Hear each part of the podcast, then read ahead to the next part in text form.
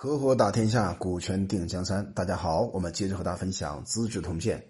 那在讲到秦始皇通过王翦大将军一步一步的平定楚国之后啊，他有一个发表意见。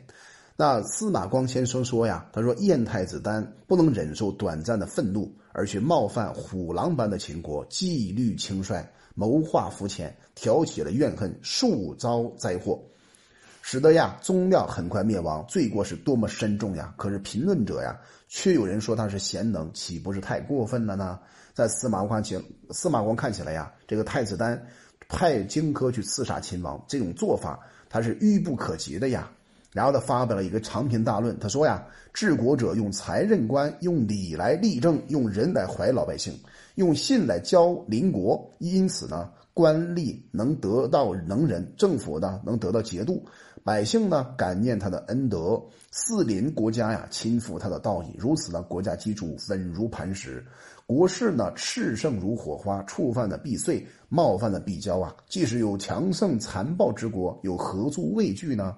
而太子丹明知道这个道理而不去做，反而将万辆兵车之大国断送在匹夫一怒之下。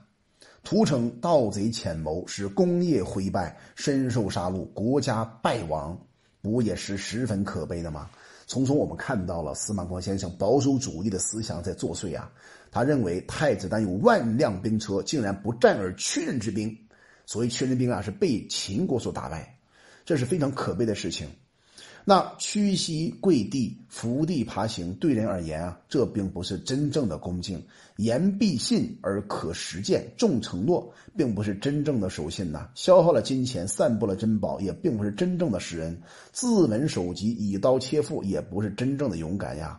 他对太子丹这个事件呢，谋谋杀秦王这个事件呢，做了一个深度的总结。总之，计谋不够深远。形式是不合道义的啊，岂不是楚国为复仇而死的白公胜那类人的做法吗？那进一步的说到呀，荆轲感念燕太子供养的私恩，不顾七族的生命，想用一尺八寸的尖刀使燕国来富强而削弱秦国的实力，不也是太愚昧了吗？因此啊，他提到了杨雄，他说杨雄怎么评论这个事儿啊？认为要离要刺杀到庆忌。好像有蜘蛛啊蛰毒于人一样，自己失败而死。聂政杀死了侠垒，为壮士而失败呢。荆轲刺杀了秦王，为刺客失败而死，都称不上道义。又说呀，荆轲这个人呢，若以君子道义来衡量他，只是一个盗贼罢了。说的是非常对的。就是司马光对整个的太燕国太子丹派荆轲刺杀秦王这个事件呢，做了一个整个的点评。王弼大将军出兵攻打代，俘虏了代王家。王翦将军呢，完全平定了荆楚大地，降服了百越之军，设置了会稽军。到了夏天五月份呢，令天下老百姓团聚，大张酒食，以慰欢乐呀。在这里边呢，司马光交代了一个背景，他说呀，齐襄王的时候呢，王后十分的贤惠，侍奉秦国特别谨慎，对待诸侯呢特别守信。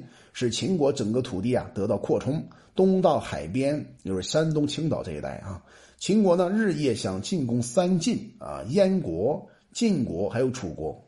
那五国呢各自为了自救呢，因此齐王建啊建设的建继位四十多年的时间呢都没有遭受过任何的兵灾。等到齐襄王死以后呢，告诫建说呀，群臣当中某人是可以任用的。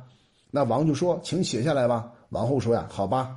等到齐王倩啊取出笔纸来的时候呢，这个王后就说：“我已经忘记是谁了。”王后啊去世以后呢，后胜为齐相，收受了很多秦秦国的反间的金钱，来离间齐国的君臣。那宾客呢前往秦国的，秦国又多以金钱贿赂他们。宾客都反而成了反间谍，劝齐王朝拜于秦国，不必修治攻战的装备，而务需援助五国攻打秦国。秦国呢，因此才能够轻易的消灭了其他五个国家，齐国就是这样的被干掉了。从中我们可以看出来，秦国攻打所有的国家，他的两套思路。第一套思路呢，就是金戈铁马，所有的兵员就是非非常的强硬。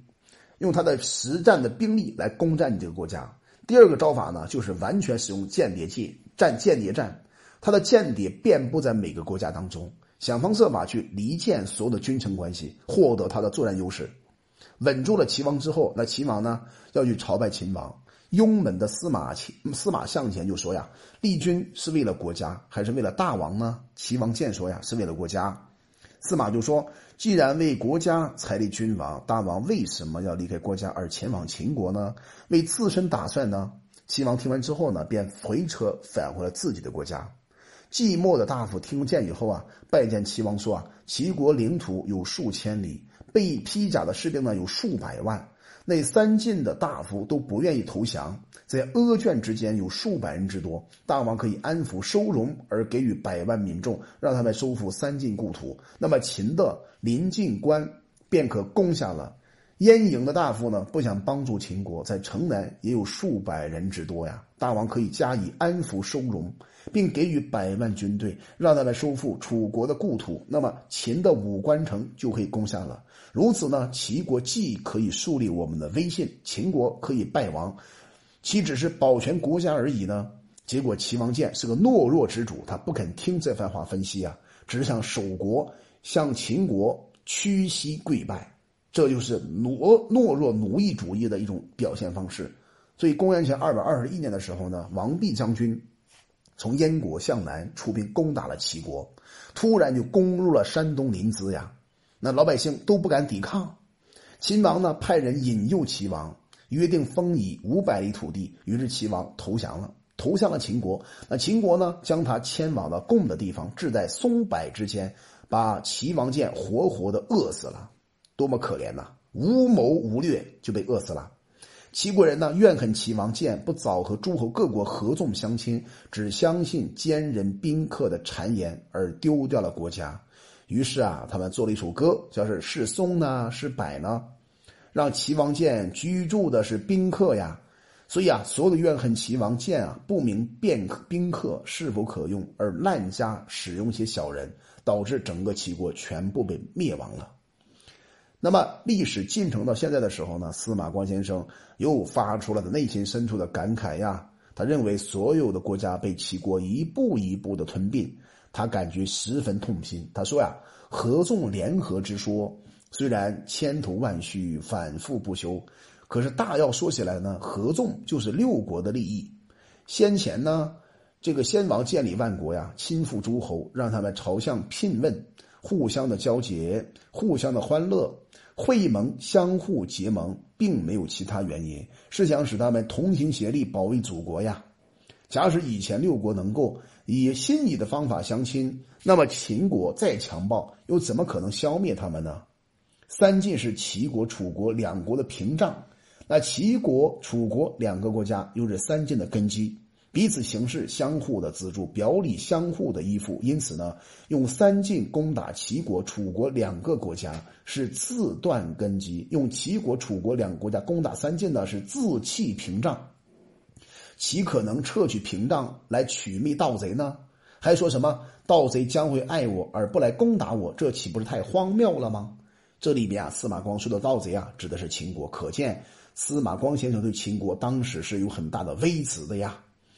秦王刚刚兼并天下呢，自以为功告三皇，过过过五帝呀，于是啊，把自己国号改了，叫皇帝。所以皇帝是从什么时候开始的呀？就是从秦王秦始皇开始的。命令叫做制书、制诏书，啊，自称为朕啊，朕的词啊，从秦始皇开始传到了今天，到清清朝末年，啊，灭亡的时候呢，都是以朕这个名字来称皇帝的。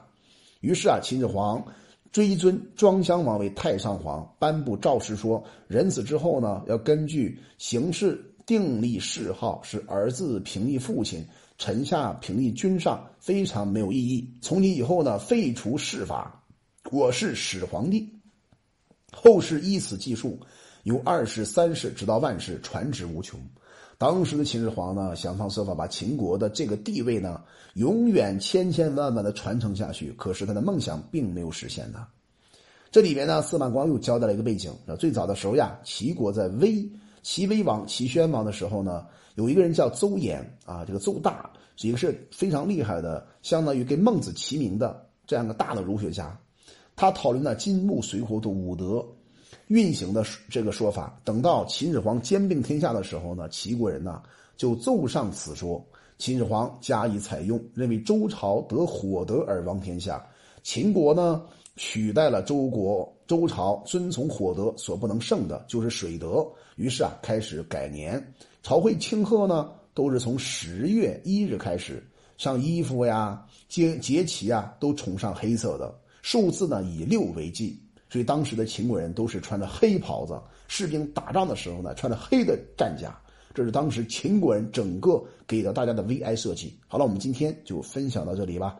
我叫洪锦，我们专注股权合伙制。有任何关于股权方面的问题，可以加微信四幺幺六二六二三五。